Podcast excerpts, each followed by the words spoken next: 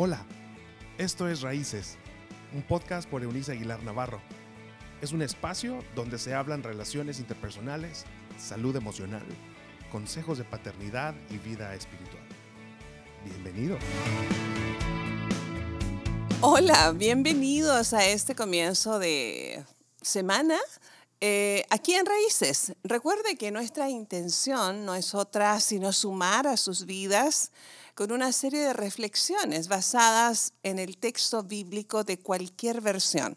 Este, les recuerdo también, no es un ah, espacio religioso, ah, así que no es un programa de proselitismo alguno, ah, para que usted no se inquiete. Sin embargo, como es un podcast sobre valores morales, Ah, lo hemos de tomar de alguna fuente y hemos decidido tomarlo de las Sagradas Escrituras o el texto bíblico. Así que ah, puede servirle cualquier versión que usted tenga de ella. Si usted es un católico romano, usted tiene una Biblia que tiene varias versiones, para los cuales siempre recomiendo buscar una versión moderna del texto bíblico. Así que ah, bienvenidos pues a esta suma de reflexiones de esta semana. Eh, hoy día quisiera hacer mención de una porción del texto bíblico basada en la primera carta que San Pablo Apóstol, este teólogo del siglo I, em, escribió a los discípulos de Cristo en la ciudad de Corinto. Su capítulo número 1, el verso 18 de esa carta, según la traducción nueva, traducción viviente, dice así. El mensaje de la cruz es una ridiculez para los que van rumbo a la destrucción. Pero nosotros que vamos camino a la salvación, sabemos que es el poder mismo de Dios. aclarado el, el, punto hace un momento, todo el texto bíblico neotestamentario, de hecho, las personas que nos declaramos discípulos de Cristo más allá de las formas religiosas, el contenido de las escrituras es nuestra máxima de regla, regla de fe y acción. Esto significa que creemos lo que la Biblia dice o donde la Biblia dice hablamos y donde ella calla también nosotros callamos.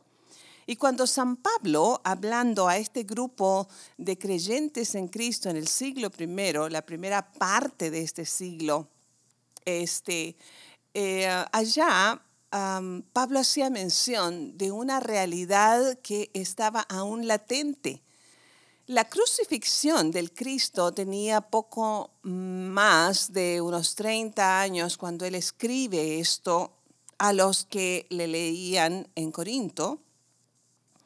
Y hacía mención de algo que ya estaba causando polémica, para que usted vea, no son nuestros tiempos, ha sido siempre la muerte y resurrección del Cristo enviado, Jesucristo, siempre ha sido un tema polémico por cuestiones de religión. Y evidentemente había una dura crítica en el tiempo en que los, en la ciudad de Corinto se estaban sumando discípulos a la palabra y verdad difundida por los apóstoles, dicha por Jesucristo, Pablo pone aquí en un precedente importante ah, de vida. Y esto es lo que a mí me gusta del texto bíblico. De allí que en Raíces hemos decidido tomar esto como nuestra autoridad moral. Porque no se trata de discursos. La verdad de Cristo y lo que Él hizo está fundamentada en hechos. Cuando la persona se dice o se declara un discípulo de Cristo, es una persona que evidencia esa declaración en hechos categóricos realizados en su cotidiano vivir. Así las cosas, Ah, la reflexión es muy puntual al decir, creo, dice que hay muchos que nos consideran locos por creer el mensaje de la cruz. ¿Cuál era este? que en la cruz las personas dejaban su antigua manera de vivir previo, eh, de vivir previo a Cristo e iniciaban una nueva manera de hacer la vida a partir de la resurrección de Jesucristo. Por eso ahí la clara y dice, nosotros que vamos camino a la salvación, sabemos que la cruz es el poder mismo de Dios. ¿Cuál poder? ¿De qué se trata el poder? Cuando nosotros nos relacionamos ah, con el Cristo del texto bíblico, siempre, escuche, siempre que tengamos penas, tristezas que intenten gobernar nuestro mundo interior, podemos ir a la cruz y depositar allí esas penas. Siempre que nos experimentemos traicionados o seamos nosotros los traicioneros, podemos ir a la cruz. Siempre que nos cubran nuestros harapientos pecados, nuestros hierros cotidianos, nuestro pasado lleno de errores, podemos ir a la cruz. Siempre que nos sintamos huérfanos y abandonados, este sentir de orfandad que pudiendo tener papá y mamá biológico, una persona joven, un niño, tenemos millones de niños en nuestra sociedad hoy que teniendo a sus padres experimentan una terrible y dolorosa orfandad porque han sido engendrados y en el mejor de los casos cuidados, pero no aceptados ni recibidos por sus padres. ¿Y qué me dice de los seis de, cada ah, ah, diez ah, hogares están presididos por uno solo de los padres? eso causa aún una mayor, un mayor sentir, una experiencia de orfandad. Bueno, ah, crecemos con esto. La soledad eh, se, va formando parte de nuestro cotidiano vivir. Cuando nos sintamos así, si es esta el comienzo de una semana difícil para ti, en este confinamiento sanitario que es necesario Ah, ah, para nosotros y para los que amamos, como para nuestros amigos y vecinos, ah, está causando un sentimiento de soledad y con ello orfandad, bueno, es tiempo de llevarlo a la cruz. Siempre que busquemos agradar a Dios, esta búsqueda de, del sentido de la vida, eh, las preguntas existenciales que nos solemos hacer, eh, ¿dónde ah, estará Dios? ¿Realmente existirá Dios? Si existe, ¿por qué en medio del dolor no lo veo? Etcétera. Siempre que te sientas así, puedes ir a la cruz. Siempre que esperemos que después de la cruz, yo lo hablaba con ustedes en algún post de la semana pasada, que no hay manera de que haya resurrección si previo a ella no hubo una cruz, una crucifixión. Es decir, no podemos esperar tener una mejor calidad de vida si antes no hemos pagado el precio por ella. Me explico. Si usted quiere tener una salud física óptima, tendrá que ser muy disciplinado en lo que ingiere en cuanto a los alimentos se trata. Es decir, iba a tener que trabajar seguramente algún ejercicio físico y tener toda la conciencia que se requiere para cuidar esa salud. Es decir, no hay buena salud por milagro. Raras excepciones, debo decir. Pero en el, mayor cantidad de los casos, la mayoría de las veces, la buena salud será el resultado de negarse a muchos placeres culinarios Ah, comunes si sabemos que en ello va no es el precio de nuestra buena salud. La salud mental, que nosotros estamos este, poniendo, estamos siendo puestos a prueba todo lo que da en estos días. En realidad, el mayor, el mayor sufrimiento en estos tiempos de confinamiento tiene que ver con lo que hemos acumulado o no para tener una óptima salud mental. Para ello hemos tenido que negarnos a los rencores, seguro. Nos hemos tenido que negar a guardar aquello que alguien dijo en contra nuestra. Ah, cada vez que estamos ah, más conscientes de lo que significa vivir juntos, como en estas últimas semanas, nos recuerda que para poder vivir juntos, pero en armonía, tenemos que negarnos a lo que consideramos nuestros derechos para llegar a acuerdos con los que están conviviendo con nosotros, ser amables y empáticos para tener armonía. Es decir, salud mental que es, ah, se evidencia, entre otras cosas, en la armonía relacional, tiene un precedente de haber habido una negación, una cruz, un sufrimiento, porque se sufre cuando uno se niega a sí mismo. Así que llévelo a la cruz de Cristo. ¿Por qué? Porque la cruz es el símbolo ah, inigualable del amor infinito y absurdo, pero también inexplicable de Dios. La cruz, amigos míos, no es un símbolo religioso, no tiene marca registrada de alguna religión. Por favor, es más, la cruz es lo que nos, debería, nos debiera recordar el peor castigo diseñado por el imperio romano para castigar a los peores maleantes de la sociedad.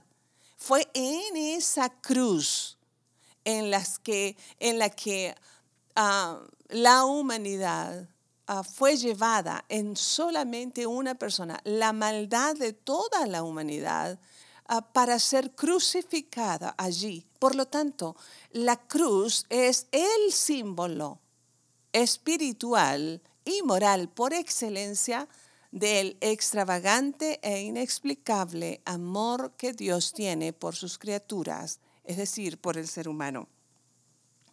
Em, este amor, que por cierto es el único amor perfecto, el que, ya sabe, fue Dios el que abrió el cielo, no solamente para gritarnos que nos amaba, sino bajó en forma de un vulnerable niño que vivió entre la humanidad hasta el pago que se requería para la remisión de sus yerros del pasado con Dios Padre. Por eso la cruz no le pertenece a un grupo religioso. No es, les reitero, una cuestión de formas religiosas. Es entonces, disculpe que sea tan reiterativa, pero es imprescindible que nos quede claro, es por lo tanto el símbolo del amor perfecto por excelencia. Porque la cruz nos vuelve humildes, nos recuerda que somos vulnerables y que necesitamos del el Dios soberano del universo para que aliente y sostenga nuestras vidas. ¿No se ha dado cuenta acaso en estos días últimos? Que necesitamos algo superior a nosotros para que renueve nuestras fuerzas emocionales internas y de allí bebamos para salud física? Porque la cruz es nuestra marca, nuestro estandarte, el destino del pecado y es la esperanza del perdón inmaculado. En la cruz, Cristo conquistó la muerte con su muerte, es decir, la separación, que es lo que significa el término muerte, significa separación definitiva. Cristo entonces conquista la muerte o la separación que el ser humano tenía en definitiva con Dios a través de su propia muerte. Nos dio entonces con ella su propia vida. Y aun cuando ese día eh, en la cruz fue un día de tinieblas en la tierra. El texto bíblico afirma que a las 3 de la tarde, a media tarde, se oscureció ah, el cielo y hubo toda, todo el ambiente se llenó de tinieblas. Era un augurio de lo que estaba pasando en el mundo de lo espiritual.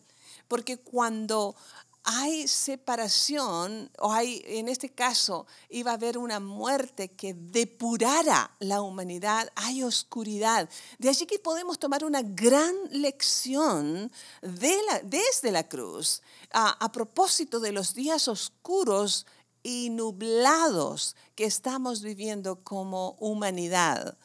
Son estos días que, en los que nos ah, estamos experimentando atribulados en, un, en una densa nube de confusión, de desespero incluso, de desacierto, de, de ah, no saber qué es lo que sigue, ah, para que entendamos que así fue como pasó en la cruz, pero que después de la cruz había y venía la resurrección, algo que tendremos que esperar a que venga después de estos días como humanidad.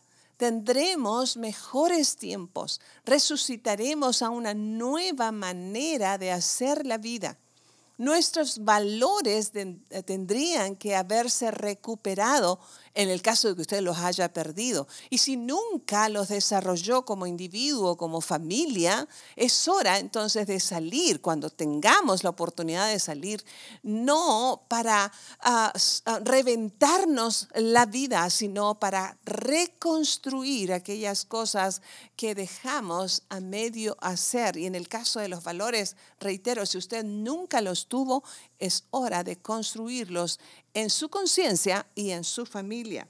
Así que por eso es que cada una de nuestros dolores y nuestras tragedias deben ser llevadas a la cruz, porque allí mueren, porque ahí se quedan, porque ya en todo el fracaso que hayamos tenido como personas, como familia, su negocio, sus relaciones interpersonales, como humanidad, habrán llegado hasta la cruz, crucificado ese dolor y ese pasado, ese momento de confusión, de malas, de, cosechar eh, las consecuencias de las malas decisiones, lo que tú quieras, puedes llevarlo a la cruz. ¿Qué está pasando con tu mundo emocional? ¿Qué está pasando con tu mundo relacional como matrimonio?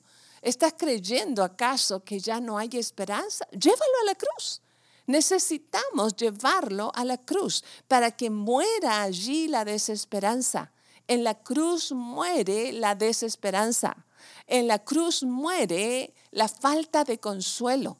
En la cruz muere la falta de salud mental. En la cruz muere todo aquello que nos ha hecho daño, que alguna vez alguien pudo habernos hecho mientras crecíamos.